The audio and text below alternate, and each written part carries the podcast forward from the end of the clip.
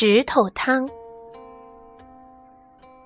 三个和尚，阿福、阿禄和阿寿，走在一条山路上。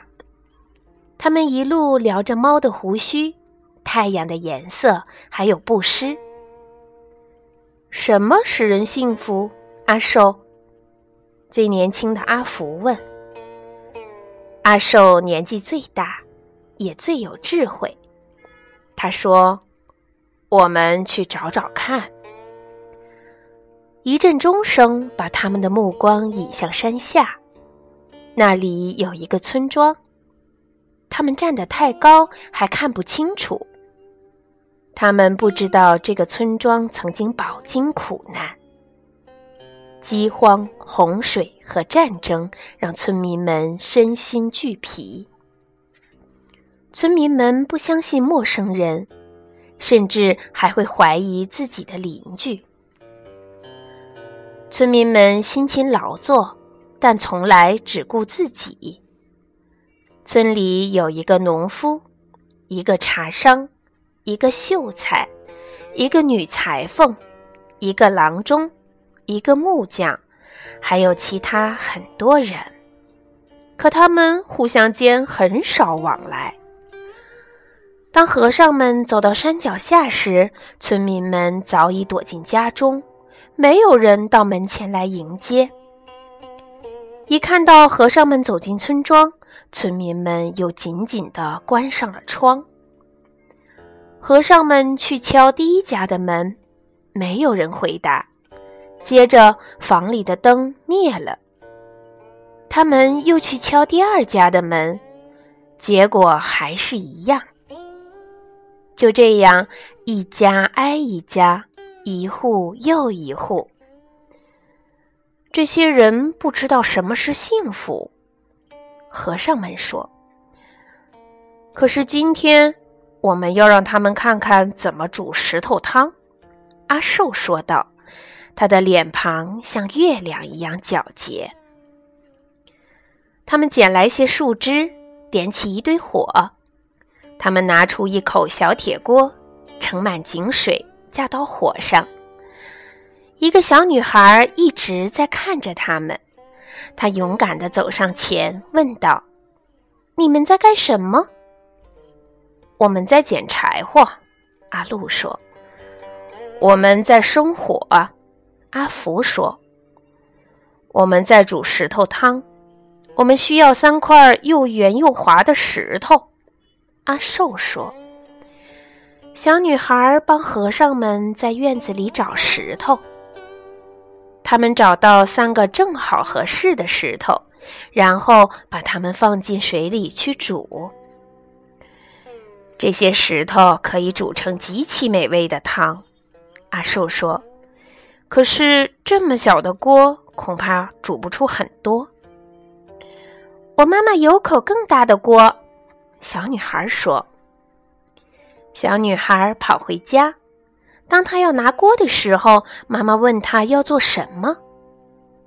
那三个陌生人要用石头煮汤，他们需要我们家最大的锅。”嗯，小女孩的妈妈说：“石头满地都是，我倒想学学怎么用石头来煮汤。”和尚们拨了拨柴火。一时炊烟袅袅，左邻右舍纷纷探出头来。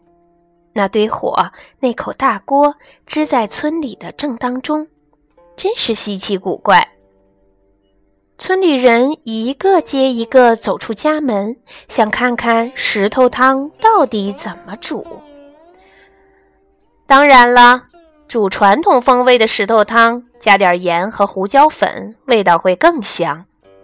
阿福说：“不错。”阿禄一边在巨大的锅里搅着水和石头，一边说：“可是我们没带。”我家有盐和胡椒粉。”秀才说，他的眼睛睁得大大的，充满了好奇。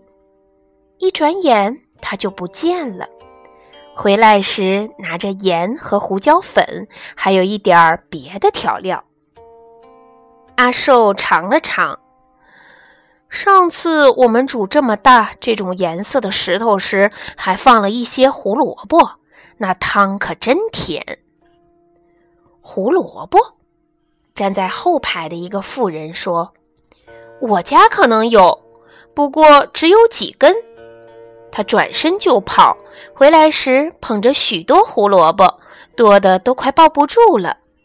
他把胡萝卜倒进大锅。再放几个洋葱，你们觉得味道会不会更香？阿福问道。哦，对呀，放个洋葱进去，味道也许不错。农夫说着，快步离开。过了一会儿，他拿来五个大洋葱，把它们放进沸腾的汤中。哦，真是一锅好汤，他说。村民们都点头称是，因为那汤闻起来真的很香。不过，要是我们有蘑菇的话，阿寿说着摸了摸下巴。几个村民舔了舔嘴唇，还有几个一溜烟儿的跑开，回来时拿着新鲜的蘑菇、面条、豌豆荚和卷心菜。村民中间，一件不可思议的事情发生了。当每一个人敞开胸怀付出时，下一个人就会付出更多。就这样，汤里的料越来越丰富，汤闻起来也越来越香。我想要是皇帝在这儿，他会建议我们再放些饺子。一个村民说：“还有豆腐。”另一个说：“再配些云耳、绿豆和山药，怎么样？”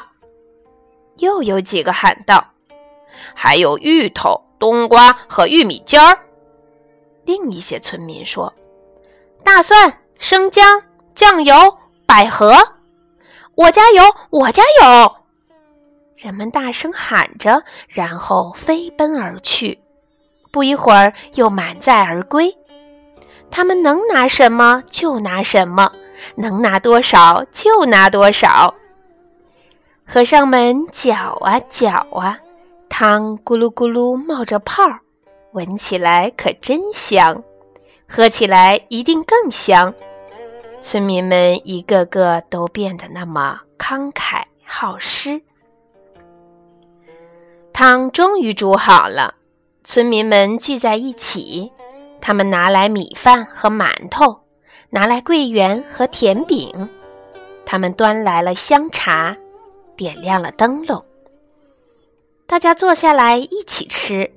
他们已经很久没在一起欢宴了，甚至没人记得以前是否曾经有过这样的欢宴。宴会结束后，他们又说故事，又唱歌，一直闹到深夜。然后他们敞开家门，争着把和尚请到自己家，给他们住非常舒适的房间。